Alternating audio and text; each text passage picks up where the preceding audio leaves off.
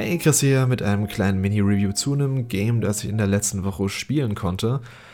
Und zwar ist die Rede von Max Monster. Das ist eine Art JRPG im 2D-Pixel-Stil von Odencat, einem kleinen Indie-Studio aus Japan, deren Games ich zuvor noch gar nicht kannte. Und so ging es mir auch mit Max Monster, das mir tatsächlich erst kurz vor Release durch eine Pressemeldung aufgefallen ist. Ich habe mir den Trailer dann angeschaut und gedacht, hey, das sieht doch ganz cool aus.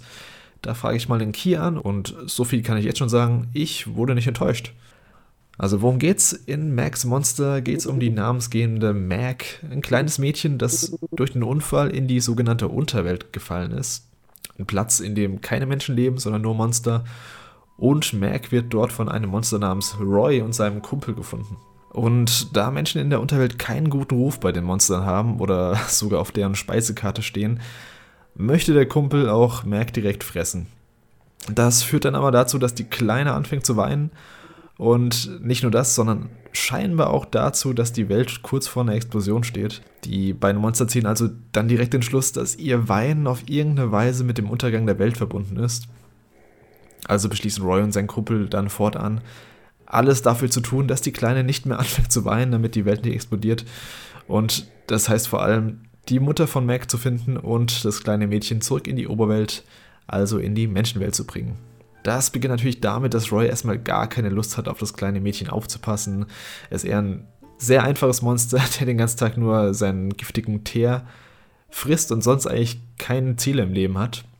Und Mac hingegen sieht aber schon sehr schnell eine Bezugsperson in Roy und und so entwickelt sich dann nach und nach eine sehr schöne Geschichte zwischen den beiden, wie sie sich nach und nach annähern, die emotional und sehr tragisch sein kann, aber vor allem auch viel Humor und Charme mitbringt. Teilweise auch ziemlich schwarzhumorig sein kann.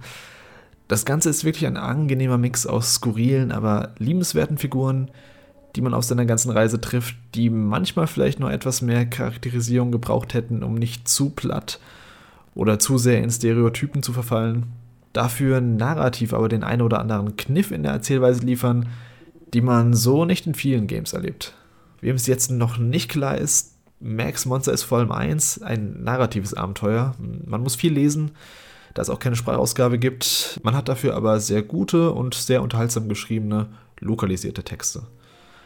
Aber was macht man denn jetzt neben dem Textlesen? Ich habe ja anfangs gesagt, es ist eine Art JRPG und natürlich gibt es hier auch klassische rundenbasierte JRPG-Kämpfe. Hier allerdings mit einem großen Aber. In Max Monster müsst ihr nicht grinden oder gegen zufällige Gegner kämpfen. Stattdessen ist jeder Kampf Teil der Story, die dementsprechend auch ziemlich linear ist.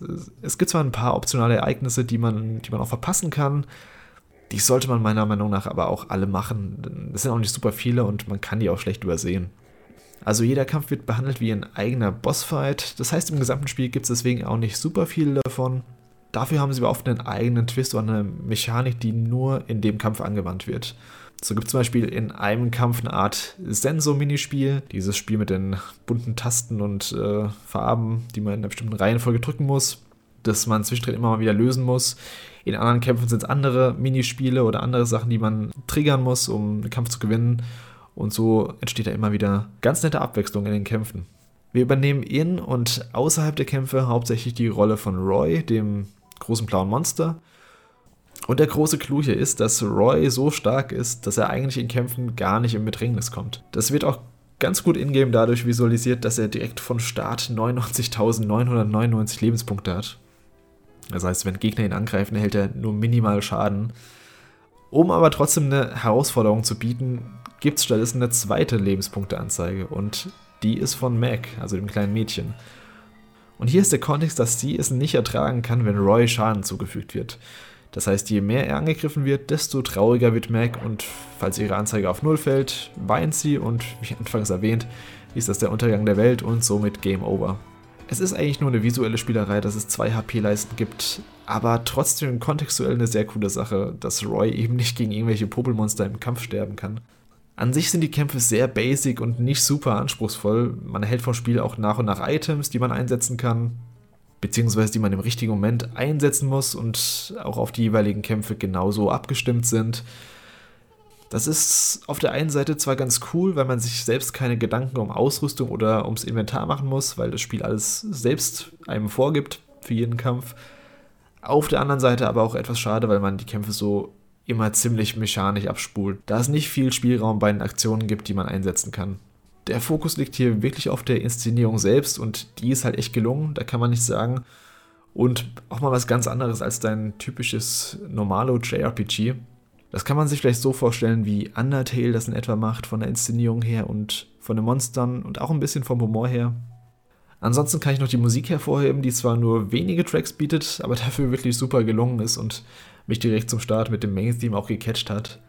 Insgesamt abschließend also mein Fazit, wer Interesse an einem kleinen narrativen Pixel-Abenteuer mit einer interessanten und äh, teilweise auch sehr emotionalen Geschichte und super charmanten Charakteren hat und ein Gameplay, das strukturell mal ein paar andere Wege geht als dein typisches JRPG, der kann sich Max Monster gerne mal anschauen. Das Ganze ist auch nur um die 5 Stunden lang, fühlt sich dadurch also nie zu lang an. Im Gegenteil, ich hätte selbst sogar noch gerne noch ein bisschen mehr Spielzeit gehabt, aber ich finde, das ist Idealzustand, wie es am Ende sein sollte, wenn man nach und durchspielen noch mehr möchte. Ich selbst habe es jetzt auf der Switch gespielt, aber es erscheint außerdem zum Release am 2. März, auch für Xbox und PC. Also gerne mal auschecken, ist auf jeden Fall ein kleiner Geheimtipp, den ich hier mal weitergeben wollte. Das wär's, vielen Dank fürs Reinschauen, abonniert gerne den Kanal oder folgt uns auf Spotify für weiteren Gaming-Content und lasst ein Like da, wenn euch das Video gefallen hat. Also dann, bis zum nächsten Mal.